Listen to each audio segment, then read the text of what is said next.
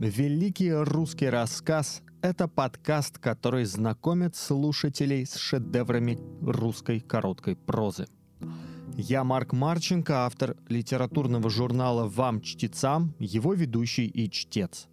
Сегодня мы услышим рассказ Федора Михайловича Достоевского, который называется «Сон смешного человека». Этот рассказ представит нам Ксения Кузнецова, журналист, автор литературного YouTube-канала «По поводу и без». Ксения взяла интервью для своего канала у многих представителей культурной элиты, например, кинокритика Антона Долина, политолога Екатерины Шульман, а также у многих писателей. Это был и Водолазкин, и Гузель Яхина, и Алексей Сальников, и Шамиль Идиатулин, и Ольга Брейнингер. Ну а отдельно хочется, конечно же, выделить интервью, раз уж мы говорим сегодня о Достоевском, с правнуком Федора Михайловича Достоевского, с Дмитрием Достоевским.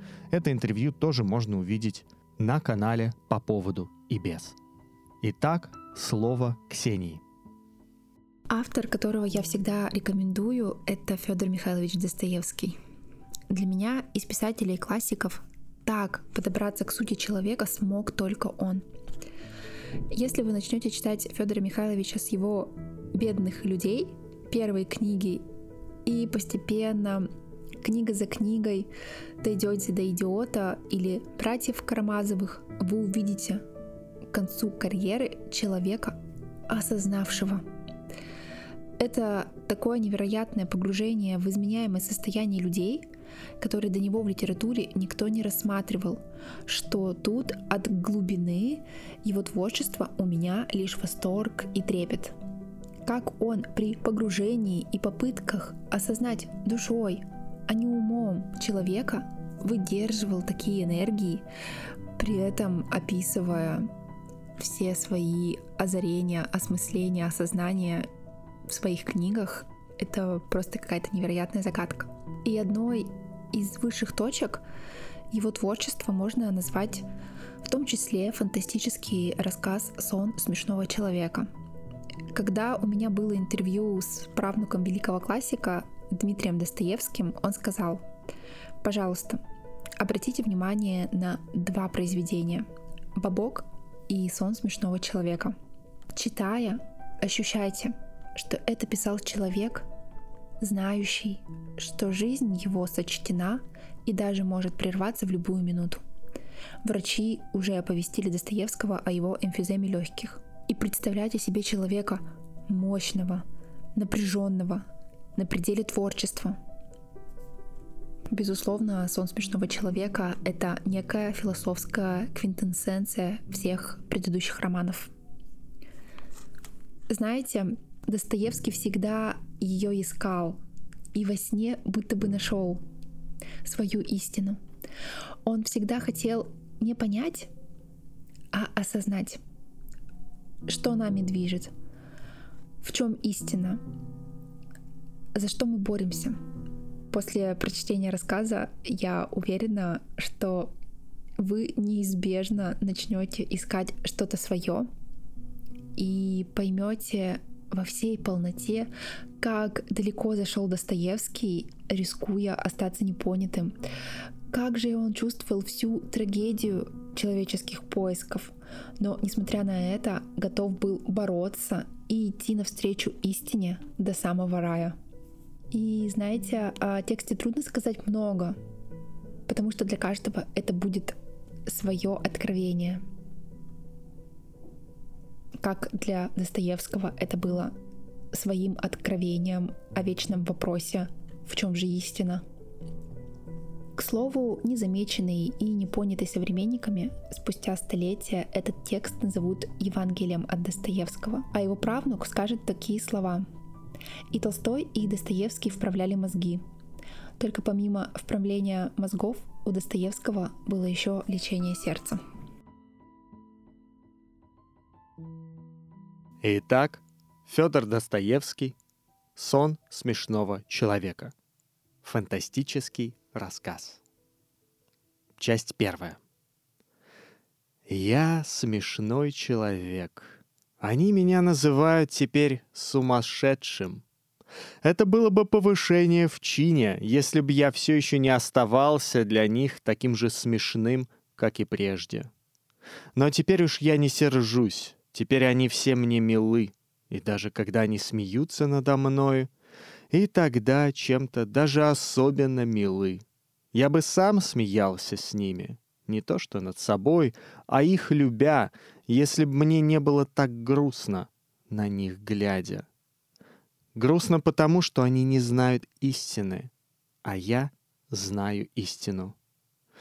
Ох, как тяжело одному знать истину. Но они этого не поймут. Нет, не поймут. А прежде я тосковал очень от того, что казался смешным. Не казался, а был. Я всегда был смешон.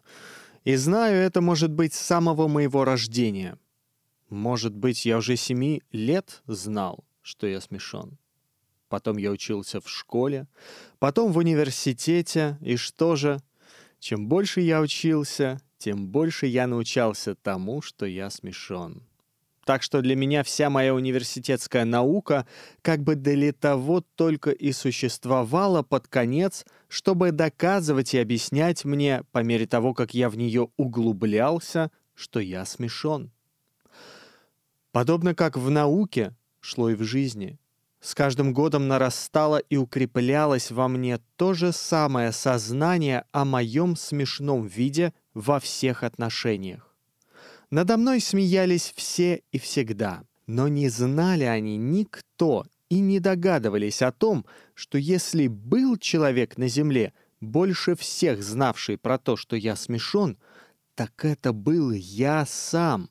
И вот это-то было для меня всего обиднее, что они этого не знают. Но тут я сам был виноват. Я всегда был так горд, что ни за что и никогда не хотел никому в этом признаться. Гордость эта росла во мне с годами, если б случилось так, что я хоть перед кем бы то ни было позволил бы себе признаться, что я смешной, то мне кажется, я тут же, в тот же вечер, раздробил бы себе голову из револьвера. О, как я страдал в моем отрочестве о том, что я не выдержу, и вдруг как-нибудь признаюсь сам товарищам. Но с тех пор, как я стал молодым человеком, я хоть и узнавал с каждым годом все больше и больше о моем ужасном качестве, но почему-то стал немного спокойнее. Именно почему-то, потому что я и до сих пор не могу определить, почему. Может быть, потому что в душе моей нарастала страшная тоска по одному обстоятельству, которое было уже бесконечно выше всего меня. Именно, это было постигшее меня одно убеждение в том, что на свете везде все равно.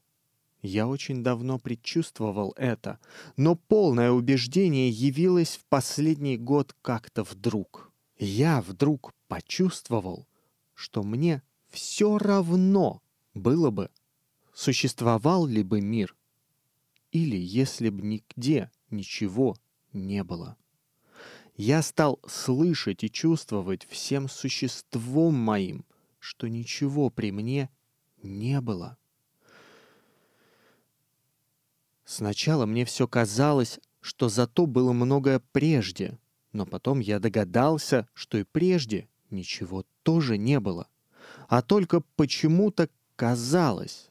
Мало-помалу я убедился, что и никогда ничего не будет. Тогда я вдруг перестал сердиться на людей и почти стал не примечать их.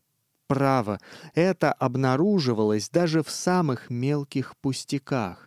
Я, например, случалось иду по улице и натыкаюсь на людей. И не то чтобы от задумчивости, об чем мне было думать, я совсем перестал тогда думать. Мне было все равно. И добро бы я разрешил вопросы. О, ни одного не разрешил, а сколько их было. Но мне стало все равно, и вопросы все удалились. И вот после того уж я узнал истину.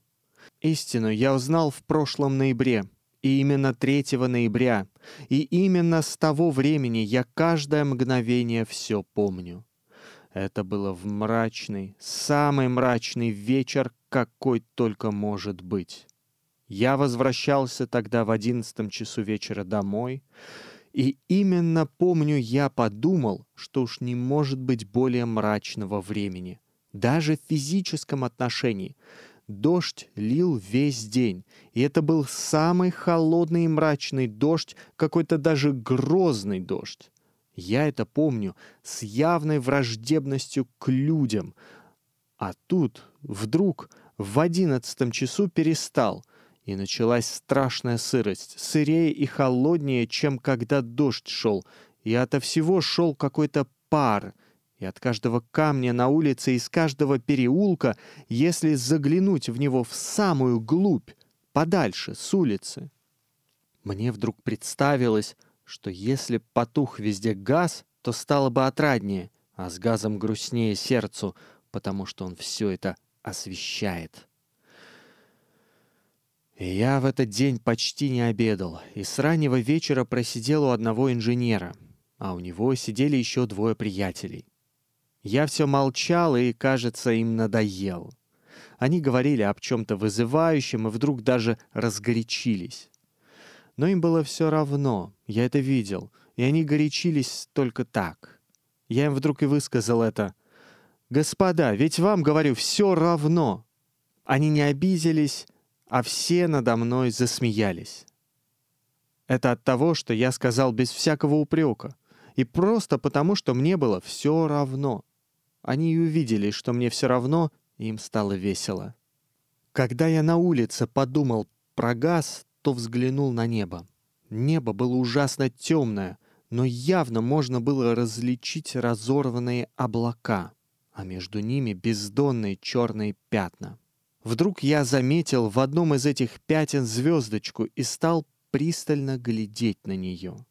Это потому, что эта звездочка дала мне мысль. Я положил в эту ночь убить себя. У меня это было твердо положено еще два месяца назад, и как я не беден, я купил себе прекрасный револьвер и в тот же день зарядил его. Но прошло уже два месяца, а он все лежал в ящике. Но мне было до того все равно, что захотелось, наконец, улучить минуту, когда будет не так все равно, для чего так, не знаю. И таким образом, в эти два месяца я каждую ночь, возвращаясь домой, думал, что застрелюсь. Я все ждал минуты. И вот теперь эта звездочка дала мне мысль, и я положил, что это будет непременно уже в эту ночь. А почему звездочка дала мысль, не знаю. И вот, когда я смотрел на небо, меня вдруг схватила за локоть эта девочка. Улица уже была пустая, никого почти не было. Вдали спал на дрожках извозчик. Девочка была лет восьми, в платочке и в одном платьишке, вся мокрая. Но я запомнил особенно ее мокрые, разорванные башмаки, и теперь помню, они мне особенно мелькнули в глаза. Она вдруг стала дергать меня за локоть и звать. Она не плакала, но как-то отрывисто выкрикивала какие-то слова, которые не могла хорошо выговорить, потому что вся дрожала мелкой дрожью в ознобе. Она была от чего-то в ужасе и кричала отчаянно «Мамочка! Мамочка!». Я обернул было к ней лицо, но не сказал ни слова и продолжал идти. Но она бежала и дергала меня, и в голосе ее прозвучал тот звук, который у очень испуганных детей означает отчаяние. Я знаю этот звук. Хоть она и не договаривала слова, но я понял, что ее мать где-то помирает. Или что-то там с ними случилось, и она выбежала позвать кого-то, найти что-то, что помочь маме. Но я не пошел за ней. И напротив у меня явилась вдруг мысль прогнать ее. Я сначала ей сказал, чтобы она отыскала городового, но она вдруг сложила ручки и, всхлипывая, задыхаясь, все бежала сбоку и не покидала меня. Вот тогда-то я топнул на нее и крикнул. Она прокричала лишь «Барин! Барин!», но вдруг бросила меня и стремглав перебежала улицу. Там показался тоже какой-то прохожий, и она, видно, бросилась от меня к нему. Я поднялся в мой пятый этаж. Я живу от хозяев, и у нас номера. Комната у меня бедная и маленькая, а окно чердачное, полукруглое. У меня клиенчатый диван, стол, на котором книги, два стула и покойное кресло, старое-престарое, но зато вольтеровское. Я сел, зажег свечу и стал думать. Рядом, в другой комнате, за перегородкой продолжался садом. Он шел у них еще с третьего дня. Там жил отставной капитан, а у него были гости. Человек шесть трюцких. Пили водку и играли в что с старыми картами. В прошлую ночь была драка. Я знаю, что двое из них долго таскали друг друга за волосы. Хозяйка хотела жаловаться, но она боится капитана ужасно. Против жильцов у нас в номерах всего одна маленькая ростом и худенькая дама из полковых, приезжая, с тремя маленькими и заболевшими уже у нас в номерах детьми. И она, и дети боятся капитана до обмороку и всю ночь трясутся и крестятся. А с самым маленьким ребенком был от страху какой-то припадок.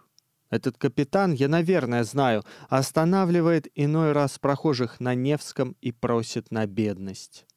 На службу его не принимают, но, странное дело, я ведь к тому и рассказываю это, капитан во весь месяц, с тех пор, как живет у нас, не возбудил во мне никакой досады.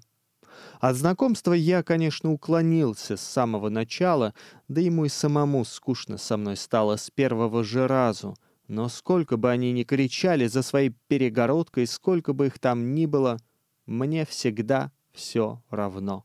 Я сижу всю ночь и право их не слышу, до того о них забываю. Я ведь каждую ночь не сплю до самого рассвета, и вот уже это год. Я просиживаю всю ночь у стола в креслах и ничего не делаю. Книги читаю я только днем. Сижу и даже не думаю, а так какие-то мысли бродят, а я их пускаю на волю. Свечка сгорает в ночь вся. Я сел у стола тихо, вынул револьвер и положил пред собою. Когда я его положил, то, помню, спросил себя, так ли? И совершенно утвердительно ответил себе, так то есть застрелюсь. Я знал, что уж в эту ночь застрелюсь, наверное. Но сколько еще просижу до тех пор за столом, этого не знал. И уж, конечно, бы застрелился, если б не та девочка. Часть вторая.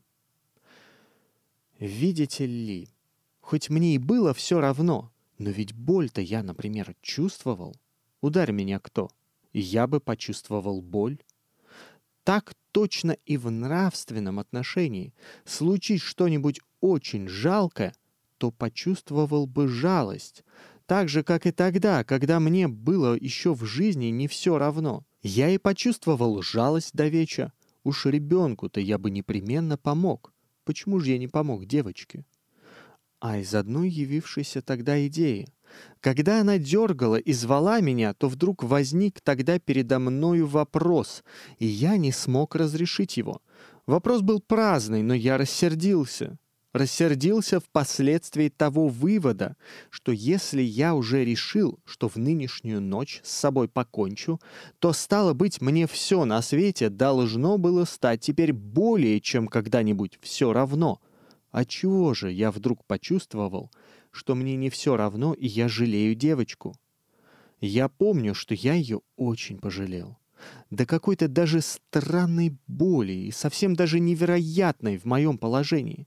Право, я не умею лучше передать этого тогдашнего моего мимолетного ощущения, но ощущение продолжалось и дома, когда я уже засел за столом и очень был раздражен, как давно уже не был. Рассуждение текло за рассуждением. Представлялось ясным, что если я человек, и еще не нуль, и пока не обратился в нуль, то живу, а следственно могу страдать, сердиться и ощущать стыд за свои поступки. Пусть. Но ведь если я убью себя, например, через два часа, то что мне, девочка, и какое мне тогда дело и до стыда, и до всего на свете? Я обращаюсь в нуль, в нуль абсолютный. И неужели сознание о том, что я сейчас совершенно не буду существовать, а стало быть и ничто не будет существовать, не могло иметь ни малейшего влияния ни на чувство жалости к девочке, ни на чувство стыда после сделанной подлости? Ведь я потому-то и затоптал и закричал диким голосом на несчастного ребенка, что, дескать, не только вот не чувствую жалости, но если и бесчеловечную подлость сделаю, то теперь могу, потому что через два часа все угаснет. Верите ли, что потому закричал? я теперь почти убежден в этом. Ясным представлялось, что жизнь и мир теперь как бы от меня зависят. Можно сказать даже так, что мир теперь как бы для меня одного и сделан. Застрелюсь я, и мира не будет, по крайней мере для меня. Не говорю уже о том, что, может быть, и действительно ни для кого ничего не будет после меня, и весь мир, только лишь угаснет мое сознание, угаснет тотчас, как призрак, как принадлежность лишь одного моего сознания, и упразднится, ибо, может быть, весь этот мир и все эти люди — я-то сам один и есть. Помню, что, сидя и рассуждая, я обертывал все эти новые вопросы, теснившиеся один за другим, совсем даже в другую сторону, и выдумывал совсем уж новое.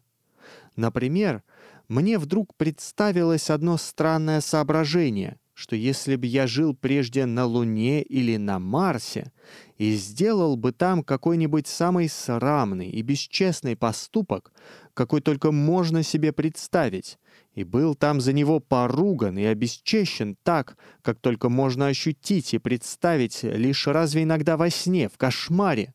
И если б, очутившись потом на земле, я продолжал бы сохранять сознание о том, что сделал на другой планете, и кроме того знал бы, что уже туда ни за что и никогда не вернусь, то, смотря с Земли на Луну, было бы мне все равно или нет.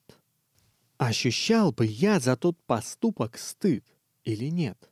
Вопросы были праздные и лишние, так как револьвер уже лежал передо мною, и я всем существом моим знал, что это будет, наверное, но они горячили меня, и я бесился. И как бы уже не мог умереть теперь, чего-то не разрешив предварительно. Одним словом, эта девочка спасла меня потому что я вопросами отдалил выстрел. У капитана же, между тем, стало тоже все утихать. Они кончили в карты, устраивались спать, а пока ворчали и лениво доругивались. Вот тут-то я вдруг и заснул, чего никогда со мной не случалось прежде, за столом и в креслах. Я заснул совершенно мне неприметно. Сны, как известно, чрезвычайно странная вещь. Одно представляется с ужасающей ясностью, с ювелирски мелочной отделкой подробностей, а через другое перескакиваешь, как бы не замечая вовсе, например, через пространство и время. Сны, кажется, стремит не рассудок, а желание, не голова, а сердце. А между тем, какие хитрейшие вещи проделывал иногда мой рассудок во сне. Между тем с ним происходят во сне вещи совсем непостижимые.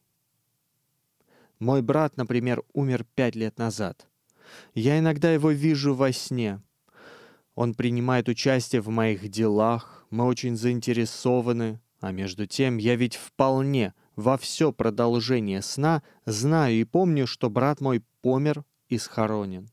Как же я не дивлюсь тому, что он хоть и мертвый, а все-таки тут подали меня и со мной хлопочет. Почему разум мой совершенно допускает все это? Но довольно. Приступаю к сну моему. Да, мне приснился тогда этот сон, мой сон 3 ноября. Они дразнят меня теперь тем, что ведь это был только сон. Но неужели не все равно, сон или нет, если сон этот возвестил мне истину? Ведь если раз узнал истину и увидел ее, то ведь знаешь, что она истина, и другой нет и не может быть. Спите ли вы или живете? Ну и пусть сон, и пусть. Но эту жизнь, которую вы так превозносите, я хотел погасить самоубийством. А сон мой, сон мой, о, он возвестил мне новую, великую, обновленную, сильную жизнь. Слушайте. Часть третья. Я сказал, что заснул незаметно, и даже как бы продолжая рассуждать о тех же материях. Вдруг приснилось мне, что я беру револьвер и, сидя, наставляю его прямо в сердце. В сердце, а не в голову. Я же положил прежде непременно застрелиться в голову и именно в правый висок.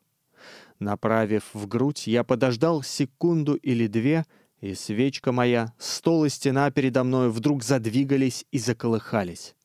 Я поскорее выстрелил.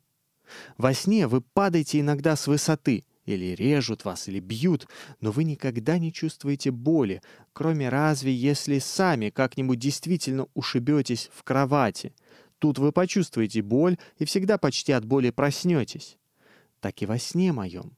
Боли я не почувствовал, но мне представилось, что с выстрелом моим все во мне сотряслось и все вдруг потухло, и стало кругом меня ужасно черно. Я как будто ослеп и онемел. И вот я лежу на чем-то твердом, протянутый, навзничь, ничего не вижу и не могу сделать ни малейшего движения. Кругом ходят и кричат. Басит капитан, визжит хозяйка. И вдруг опять перерыв, и вот уже меня несут в закрытом гробе. Я чувствую, как колыхается гроб, и рассуждаю об этом, и вдруг меня в первый раз поражает идея, что ведь я умер, совсем умер. Знаю это и не сомневаюсь, не вижу и не движусь, а между тем чувствую и рассуждаю. Но я скоро мирюсь с этим и по обыкновению, как во сне, принимаю действительность без спору. И вот меня зарывают в землю. Все уходят. Я один совершенно один. Я не движусь. Всегда, когда я прежде наяву представлял себе, как меня похоронят в могиле, то, собственно, с могилой соединял лишь одно ощущение сырости и холода. Так и теперь я почувствовал, что мне очень холодно, особенно концам пальцев на ногах, но больше ничего не почувствовал. Я лежал и, странно, ничего не ждал без спора принимая, что мертвому ждать нечего. Но было сыро. Не знаю, сколько прошло времени, час или несколько дней, или много дней, но вот вдруг на левый закрытый глаз мой упала просочившаяся через крышу гроба капля воды. За ней через минуту другая, затем через минуту третья, и так далее, и так далее, все через минуту. Глубокое негодование загорелось вдруг в сердце моем, и вдруг я почувствовал в нем физическую боль. «Это рана моя», — подумал я, — «это выстрел, там пуля». А капля все капала, каждую минуту и прямо на закрытый мой глаз. я вдруг возвал, не голосом, ибо был недвижим, но всем существом моим к властителям всего того, что совершалось со мною, кто бы ты ни был, но если ты есть и если существует что-нибудь разумнее того, что теперь совершается, то дозволь ему быть и здесь. Если же ты мстишь мне за неразумное самоубийство мое, безобразием и нелепостью дальнейшего бытия, то знай, что никогда и никакому мучению, какое бы ни постигло меня, не сравнится с тем презрением, которое я буду ощущать, молча, хотя бы в продолжении миллионов лет мученичества. Я возвал и смолк. Целую почти минуту продолжалось глубокое молчание, и даже еще одна капля упала, но я знал, я беспредельно и нерушимо знал и верил, что непременно сейчас все изменится. И вот вдруг разверзлась могила моя. То есть я не знаю, была ли она раскрыта и раскопана, но я был взят каким-то темным и неизвестным мне существом, и мы очутились в пространстве. Я вдруг прозрел. Была глубокая ночь, и никогда, никогда еще не было такой темноты. Мы неслись в пространстве уже далеко от земли. Я не спрашивал того, который нес меня ни о чем. Я ждал и был горд. Я уверял себя, что не боюсь, и замирал от восхищения при мысли, что не боюсь. Я не помню, сколько времени мы неслись, и не могу представить. Совершалось все это так, как всегда во сне, когда перескакиваешь через пространство и время и через законы бытия и рассудка и останавливаешься лишь на точках, о которых грезит солнце. Я помню, что вдруг увидал в темноте одну звездочку. «Это Сириус?» — спросил я, вдруг не удержавшись, ибо я не хотел ни о чем спрашивать. «Нет, это та самая звезда, которую ты видел между облаками, возвращаясь домой», — отвечало мне существо, уносившее меня. Я знал, что оно имело как бы лик человеческий. Странное дело, я не любил это существо, даже чувствовал глубокое отвращение. Я ждал совершенного небытия и с тем выстрелил себе в сердце. И вот я в руках существа, конечно, не человеческого, но которое есть, существует. А стало быть, есть и за гробом жизнь, подумал я странным легкомыслием сна, но сущность сердца моего оставалась со мною во всей глубине. И если надо быть снова, подумал я, и жить опять по чьей-то неустранимой воле, то я не хочу, чтобы меня победили и унизили. Ты знаешь, что я боюсь тебя — и зато презираешь меня», — сказал я вдруг моему спутнику, не удержавшись от унизительного вопроса, в котором заключалось признание, и ощутив, как укол булавки в сердце моем унижение мое. Он не ответил на вопрос мой, но я вдруг почувствовал, что меня не презирают, и надо мною не смеются, и даже не сожалеют меня, и что путь наш имеет цель, неизвестную и таинственную, и касающуюся одного меня — Страх нарастал в моем сердце. Что-то немо, но с мучением сообщалось мне от моего молчащего спутника и как бы проницало меня. Мы неслись в темных и неведомых пространствах. Я давно уже перестал видеть знакомые глазу созвездия. Я знал, что есть такие звезды в небесных пространствах, от которых лучи доходят на Землю лишь в тысячи и миллионы лет. Может быть, мы уже пролетали эти пространства. Я ждал чего-то в страшной, измучившей мое сердце тоске. И вдруг какое-то знакомое и в высшей степени зовущее чувство сотрясло меня. Я увидел вдруг наше солнце, я знал, что это не могло быть наше Солнце, породившее нашу Землю, и что мы от нашего Солнца на бесконечном расстоянии, но я узнал почему-то всем существом моим, что это совершенно такое же Солнце, как и наше, повторение его и двойник его. Сладкое, зовущее чувство зазвучало восторгом в душе моей. Родная сила света, того же, который родил меня, отозвалась в моем сердце и воскресила его. Я ощутил жизнь, прежнюю жизнь, в первый раз после моей могилы. Но если это солнце, если это совершенно такое же солнце, как наше, — вскричал я, — то где же земля? И мой спутник указал мне на звездочку, сверкавшую в темноте изумрудным блеском мы неслись прямо к ней. И неужели возможны такие повторения во Вселенной? Неужели таков природный закон? Если это там Земля, то неужели она такая же Земля, как и наша, совершенно такая же несчастная, бедная, но дорогая и вечная любимая, и такую же мучительную любовь, рождающая к себе в самых неблагодарных даже детях своих, как и наша, — вскрикивал я, сотрясаясь от неудержимой, восторженной любви к той родной прежней земле, которую я покинул. Образ бедной девочки, которую я обидел, промелькнул передо мною. «Увидишь все», — ответил мой спутник, и какая-то печаль послышалась в его слове. Но мы быстро приближались к планете. Она росла в глазах моих, и я уже различал океан, очертания Европы, и вдруг странное чувство какой-то великой, святой ревности возгорелось в сердце моем. Как может быть подобное повторение и для чего?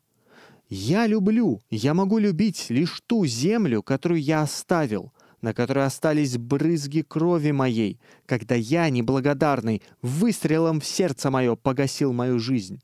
Но никогда, никогда не переставал я любить ту землю, и даже в ту ночь, расставаясь с ней, я, может быть, любил ее мучительнее, чем когда-либо. Есть ли мучения на этой новой земле? На нашей земле мы истинно можем любить лишь с мучением и только через мучение. Мы иначе не умеем любить и не знаем иной любви. Я хочу мучения, чтобы любить. Я хочу, я жажду в сию минуту целовать, обливать слезами лишь одну, ту землю, которую я оставил, и не хочу, не принимаю жизни ни на какой иной. Но спутник мой уже оставил меня. Я вдруг, совсем как бы для меня незаметно, стал на этой другой земле в ярком свете солнечного, прелестного, как рай дня. Я стоял, кажется, на одном из тех островов, которые составляют на нашей земле греческий архипелаг. Или где-нибудь на прибрежье материка, прилегающего к этому архипелагу. О, все было точно так же, как у нас, но казалось, всюду сияло каким-то праздником и великим, святым и достигнутым, наконец, торжеством. Ласковое изумрудное море тихо плескало о берега и лобызало их с любовью, явной, видимой, почти сознательной. Высокие, прекрасные деревья стояли во всей роскоши своего цвета, а бесчисленные листочки их, я убежден в том, приветствовали меня тихим, ласковым своим шумом и как бы выговаривали какие-то слова любви. Мурава горела яркими ароматными цветами. Птички стадами перелетали в воздухе и, не боясь меня, садились мне на плечи и на руки и радостно били меня своими милыми трепетными крылышками. И, наконец, я увидел и узнал людей счастливой земли той. Они пришли ко мне сами. Они окружили меня, целовали меня. Дети солнца, дети своего солнца. О, как они были прекрасны! Никогда я не видывал на нашей земле такой красоты в человеке. Разве лишь в детях наших, в самые первые годы их возраста, можно было бы найти отдаленный, хотя и слабый отблеск красоты этой. Глаза этих счастливых людей сверкали ясным блеском. Лица их сияли разумом и каким-то восполнившимся уже до спокойствия сознанием. Но лица эти были веселы. В словах и голосах этих людей звучала детская радость. О, я тотчас же, при первом взгляде на эти лица, понял все. Все. Это была земля неоскверненная грехопадением. На ней жили люди, не согрешившие, жили в таком же раю, в каком жили, по преданиям всего человечества, и наши согрешившие прародители. С той только разницей, что вся земля здесь была повсюду одним и тем же раем. Эти люди, радостно смеясь, стеснились ко мне и ласкали меня. Они увели меня к себе, и всякому из них хотелось успокоить меня — о, они не расспрашивали меня ни о чем, но как бы все уже знали, так мне казалось.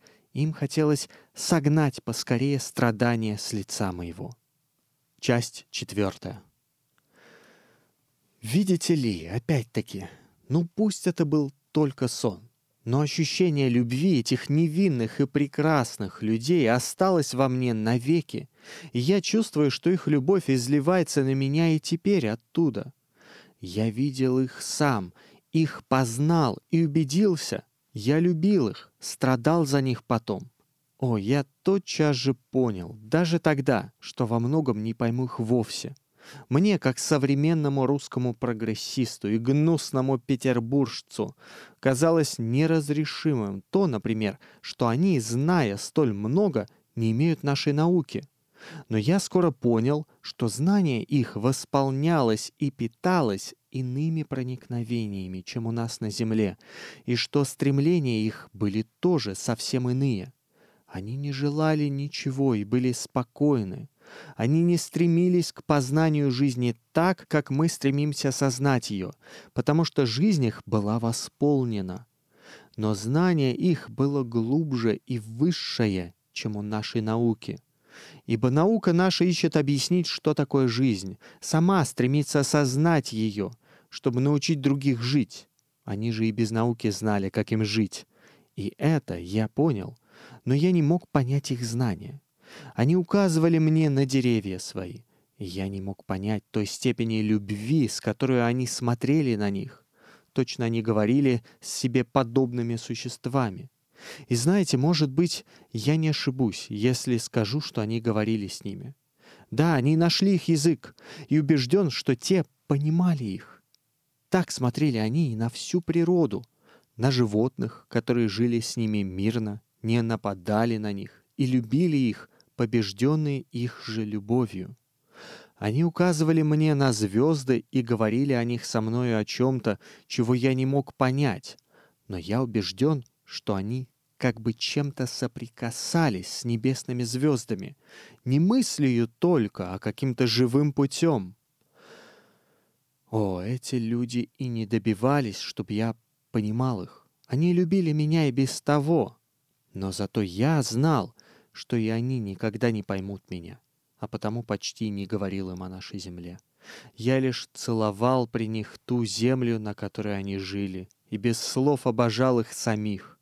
И они видели это и давали себя обожать, не стыдясь, что я их обожаю, потому что много любили сами. Они не страдали за меня, когда я в слезах порой целовал их ноги, радостно зная в сердце своем, какую силою любви они мне ответят. Порою я спрашивал себя в удивлении, как могли они все время не оскорбить такого, как я, ни разу не разбудить в таком, как я, чувство ревности и зависти. Много раз я спрашивал себя, как могу я, хвостун и лжец, не говорить им о моих познаниях, о которых, конечно, они не имели понятия, не желать удивить их ими, или хотя бы только из любви к ним. Они были резвы и веселы, как дети. Они блуждали по своим прекрасным рощам и лесам. Они пели свои прекрасные песни. Они питались легкою пищей, плодами своих деревьев, медом лесов своих и молоком их любивших животных. Для пищи и для одежды своей они трудились лишь немного и слегка. У них была любовь, и рождались дети, но никогда я не замечал в них порывов того жестокого сладострастия, которое постигает почти всех на нашей земле, всех и всякого, и служит единственным источником почти всех грехов нашего человечества. Они радовались являвшимся у них детям как новым участникам в их блаженстве. Между ними не было ссор и не было ревности, и они не понимали даже, что это значит. Их дети были детьми всех, потому что все составляли одну семью. У них почти совсем не было болезней, хотя и была смерть. Но старики их умирали тихо, как бы засыпая, окруженные прощавшимися с ними людьми, благословляя их, улыбаясь им и сами напутствуемые их светлыми улыбками. Скорби, слез при этом я не видал, а была лишь умножившаяся как бы до восторга любовь, но до восторга спокойного, восполнившегося, созерцательного.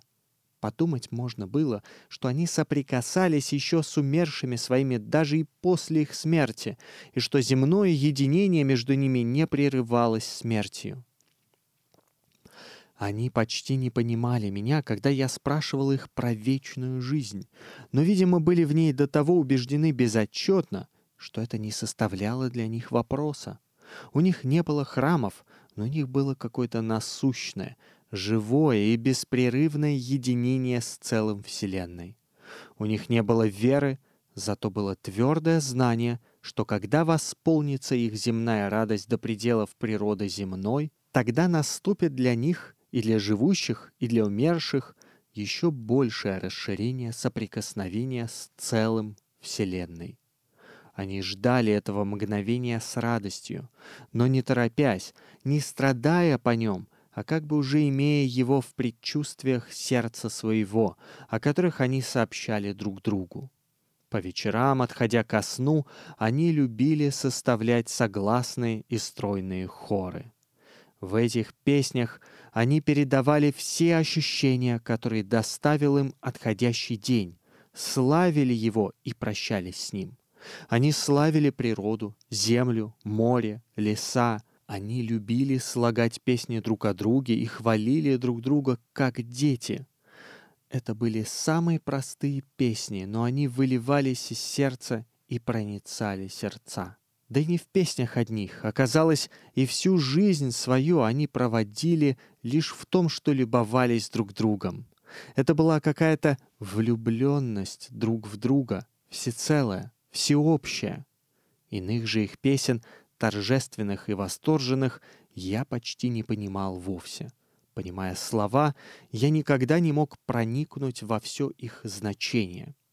Оно оставалось как бы недоступно моему уму, Зато сердце мое как бы проникалось им безотчетно и все более и более.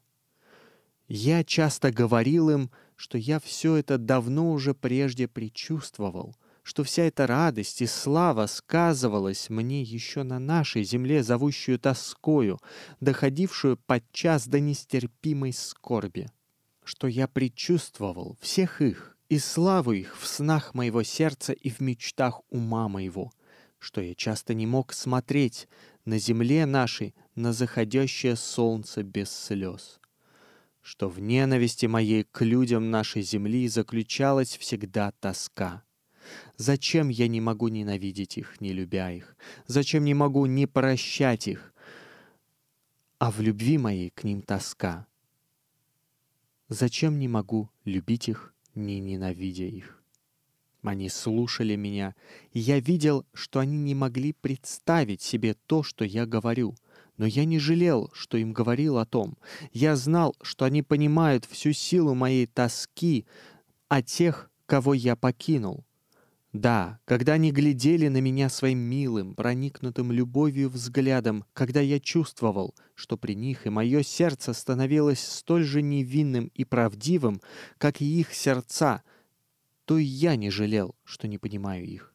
От ощущения полноты жизни мне захватывало дух, и я молча молился на них. О, все теперь смеются мне в глаза и уверяют меня, что и во сне нельзя видеть такие подробности, какие я передаю теперь.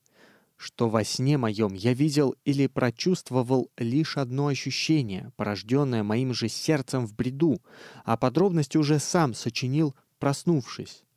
И когда я открыл им, что, может быть, в самом деле так было, Боже, какой смех они подняли мне в глаза и какое я им доставил веселье. О да, конечно, я был побежден лишь одним ощущением того сна, и оно только одно уцелело в до крови раненом сердце моем.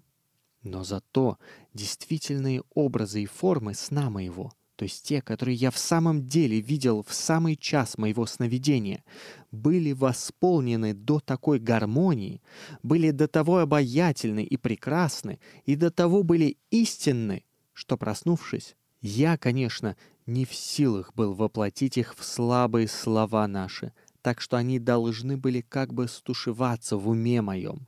А стало быть, и действительно, может быть, я сам бессознательно — принужден был сочинить потом подробности и уж, конечно, исказив их, особенно при таком страстном желании моем поскорее и хоть сколько-нибудь их передать. Но зато как же мне не верить, что все это было? Было, может быть, в тысячу раз лучше, светлее и радостнее, чем я рассказываю. Пусть это сон, но все это не могло не быть. Знаете ли, я скажу вам секрет. Все это, может быть, было вовсе не сон. Ибо тут случилось нечто такое, нечто до такого ужаса истинное, что это не могло бы пригрезиться во сне. Пусть сон мой породило сердце мое, но разве одно сердце мое в силах было породить ту ужасную правду, которая потом случилась со мной? Как бы мог я ее один выдумать или пригрезить сердцем? Неужели же мелкое сердце мое и капризный, ничтожный ум мой могли возвыситься до такого откровения правды? О, судите сами. Я до сих пор скрывал, но теперь доскажу и эту правду. Дело в том, что я развратил их всех. Часть пятая. Да, да, кончилось тем, что я развратил их всех. Как это могло совершиться, не знаю, не помню ясно. Сон пролетел через тысячелетия и оставил во мне лишь ощущение целого. Знаю только, что причиной грехопадения был я. Как скверная трехина, как атом чумы, заражающий целые государства, так и я заразил собою всю эту счастливую, безгрешную до меня землю. Они научились лгать и полюбили ложь, и познали красоту лжи. О, это, может быть, началось невинно, с шутки, с кокетства, с любовной игры. В самом деле, может быть, с атома. Но этот атом лжи проник в их сердца и понравился им. Затем быстро родилось сладострастие. Сладострастие породило ревность. Ревность — жестокость. О, не знаю, не помню, но скоро, очень скоро брызнула первая кровь. Они удивились и ужаснулись, и стали расходиться, разъединяться. Явились союзы, но уже друг против друга. Начались укоры, упреки. Они узнали стыд, и стыд возвели в добродетель. Родилось понятие о чести, и в каждом союзе поднялось свое знамя. Они стали мучить животных, и животные удалились от них в леса и стали им врагами. Началась борьба за разъединение, за обособление, за личность, за мое и твое. Они стали говорить на разных языках. Они познали скорбь и полюбили скорбь. Они жаждали мучения и говорили, что истина достигается лишь мучением. Тогда у них явилась наука. Когда они стали злы, то начали говорить о братстве и гуманности и поняли эти идеи. Когда они стали преступны, то изобрели справедливость и предписали себе целые кодексы, чтобы сохранить ее, и для обеспечения кодексов поставили гильотину. Они чуть-чуть лишь помнили о том, что потеряли, даже не хотели верить тому, что были когда-то невинны и счастливы. Они смеялись даже над возможностью этого прежнего их счастья и называли его мечтой. Они не могли даже представить его себе в формах и образах, но, странное и чудесное дело, утратив всякую веру в бывшее счастье, назвав его сказкой, они до того захотели быть невинными и счастливыми вновь, опять, что пали перед желанием сердца своего как дети — обоготворили это желание, настроили храмов и стали молиться своей же идее, своему же желанию, в то же время вполне веруя в неисполнимость и неосуществимость его, но со слезами обожая его и поклоняясь ему. И однако, если б только могло так случиться, чтобы они возвратились в то невинное и счастливое состояние, которое они утратили, если б кто вдруг им показал его вновь и спросил их, хотят ли они возвратиться к нему, то они, наверное, бы отказались. Они отвечали мне, Пусть мы лживы, злы и несправедливы, мы знаем это и плачем об этом, и мучим себя за это сами, и истязаем себя и наказываем больше, чем даже, может быть, тот милосердный судья, который будет судить нас, имени которого мы не знаем. Но у нас есть наука, и через нее мы отыщем вновь истину, но примем ее уже сознательно. Знание выше чувства — Сознание жизни выше жизни. Наука даст нам премудрость, премудрость откроет законы, а знание законов счастья — наше счастье. Выше счастья. Вот что говорили они. И после слов таких каждый возлюбил себя больше всех да и не могли они иначе сделать. Каждый стал столь ревнив к своей личности, что изо всех сил старался лишь унизить и умолить ее в других, и в том жизнь свою полагал. Явилось рабство, явилось даже добровольное рабство. Слабые подчинились охотно сильнейшим, с тем только, чтоб те помогали им давить еще слабейших, чем они сами — явились праведники, которые приходили к этим людям со слезами и говорили им об их гордости, о потере меры и гармонии, об утрате ими стыда. Над ними смеялись или побивали их каменьями. Святая кровь лилась на порогов храмов. Зато стали появляться люди, которые начали придумывать, как бы всем вновь так соединиться, чтобы каждому, не переставая любить себя больше всех, в то же время не мешать никому другому и жить таким образом всем вместе, как бы и в согласном обществе. Целые войны поднялись из-за этой идеи — все воюющие твердо верили в то же время, что наука, премудрость и чувство самосохранения заставят, наконец, человека соединиться в согласное и разумное общество. А потому пока для ускорения дела премудрые старались поскорее истребить всех непремудрых и не понимающих их идею, чтобы они не мешали торжеству ее. Но чувство самосохранения стало быстро ослабевать. Явились гордецы и сладострастники, которые прямо потребовали всего или ничего. Для приобретения всего прибегалось к злодейству, а если оно не удавалось — к самоубийству. Явились религии с культом небытия и саморазрушения ради вечного успокоения в ничтожестве. Наконец эти люди устали в бессмысленном труде, и на их лицах появилось страдание. И эти люди провозгласили, что страдание есть красота, ибо в страдании лишь мысль. Они воспели страдания в песнях своих. Я ходил между ними, ломая руки, и плакал над ними, но любил их, быть может, еще больше, чем прежде, когда на лицах их еще не было страданий и когда они были невинны и столь прекрасны. Я полюбил их оскверненную ими землю еще больше, чем когда она была раем, за то лишь, что на ней явилось горе. Увы, я всегда любил горе и скорбь, но лишь для себя, для себя, а об них я плакал, жалел их. Я простирал к ним руки — в отчаянии обвиняя, проклиная и презирая себя. Я говорил им, что все это сделал я, я один, что это я принес им разврат, заразу и ложь. Я умолял их, чтобы они распяли меня на кресте. Я учил их, как сделать крест — я не мог, не в силах был убить себя сам, но я хотел принять от них муки.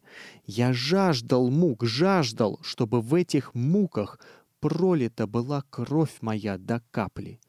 Но они лишь смеялись надо мной и стали меня считать под конец за юродивого. Они оправдывали меня, они говорили, что получили лишь то, чего сами желали, и что все то, что есть теперь, не могло не быть. Наконец, они объявили мне, что я становлюсь им опасен и что они посадят меня в сумасшедший дом, если я не замолчу. Тогда скорбь вошла в мою душу с такой силою, что сердце мое стеснилось, и я почувствовал, что умру, и тут Ну вот тут я и проснулся. Было уже утро, то есть еще не рассвело, но было около шестого часу. Я очнулся в тех же креслах. Свечка моя догорела вся, у капитана спали, и кругом была редкая в нашей квартире тишина. Первым делом я вскочил в чрезвычайном удивлении. Никогда со мной не случалось ничего подобного, даже до пустяков и мелочей. Никогда еще не засыпал я, например, так в моих креслах. Тут вдруг, пока я стоял и приходил в себя, вдруг мелькнул передо мной мой револьвер, готовый, заряженный. Но я в один миг оттолкнул его от себя. О, теперь жизни и жизни. Я поднял руки и возвал к вечной истине. Не возвал, а заплакал. Восторг, восторг, неизмеримый восторг поднимал все существо мое. Да, жизнь и проповедь. О проповеди я порешил в ту же минуту, и уж, конечно, на всю жизнь. Я иду проповедовать. Я хочу проповедовать. Что? Истину. Ибо я видел ее, видел своими глазами, видел всю ее славу. И вот с тех пор я и проповедую. Кроме того, люблю всех, которые надо мной смеются, больше всех остальных. Почему это так, не знаю и не могу объяснить. Но пусть так и будет. Они говорят, что я уж и теперь сбиваюсь, то есть, коль уж и теперь сбился так, что ж дальше-то будет? Правда истинная, я сбиваюсь, и, может быть, дальше пойдет еще хуже. И уж, конечно, собьюсь несколько раз, пока отыщу, как проповедовать, то есть какими словами и какими делами, потому что это очень трудно исполнить. Я ведь и теперь все это как день вижу, но послушайте, кто же не сбивается. А между тем, ведь все идут к одному и тому же, по крайней мере, все стремятся к одному и тому же, от мудреца до последнего разбойника, только разными дорогами. Старая это истина, но вот что-то тут новое. Я избиться-то очень не могу, потому что я видел истину. Я видел и знаю, что люди могут быть прекрасны и счастливы, не потеряв способности жить на земле. Я не хочу и не могу верить, чтобы зло было нормальным состоянием людей. А ведь они все только над этой верой-то моей и смеются. Но как мне не веровать? Я видел истину, не то что изобрел умом, а видел, видел, и живой образ ее наполнил душу мою навеки. Я видел ее в такой восполненной целостности, что не могу поверить, чтоб ее не могло быть у людей.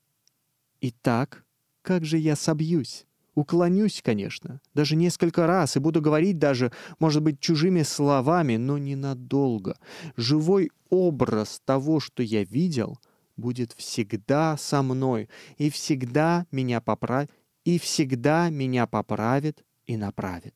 О, я бодр, я свеж, я иду, иду, и хотя бы на тысячу лет. Знаете, я хотел даже скрывать вначале, что я развратил их всех, но это была ошибка. Вот уже первая ошибка. Но истина шепнула мне, что я лгу, и охранила меня и направила.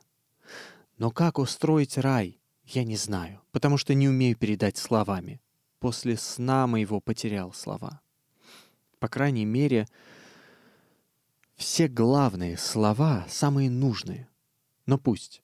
Я пойду и все буду говорить, неустанно, потому что я все-таки видел воочию, хотя и не умею пересказать, что я видел. Но вот этого насмешники и не понимают. Сон, дескать, видел, бред, галлюцинацию. Эх, неужто это премудро?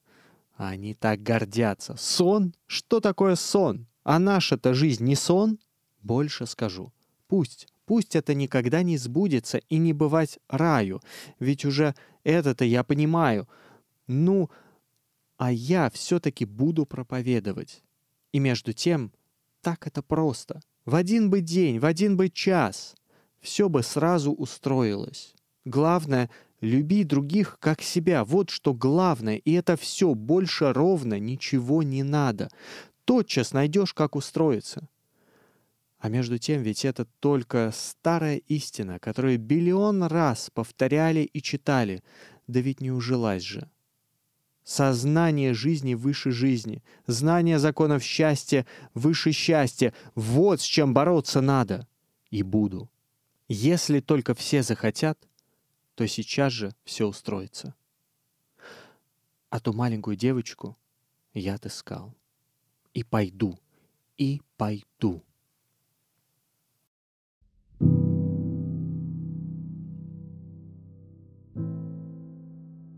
Вы слушали рассказ Федора Михайловича Достоевского «Сон смешного человека». Это был 15 выпуск подкаста «Великий русский рассказ», посвященный лучшей короткой прозе XIX и начала XX века, легендарным произведениям, написанным на русском языке, которые по сравнению с русскими романами получают незаслуженно мало внимания – если вам понравился рассказ и этот выпуск, не забудьте подписаться, чтобы не пропустить следующий выпуск, который будет уже через несколько дней. А также рассмотрите возможность оставить оценку и комментарий в том приложении, в котором вы слушаете этот подкаст. Ну а кроме того, рекомендуйте его друзьям, таким же образованным и интеллигентным, как и вы.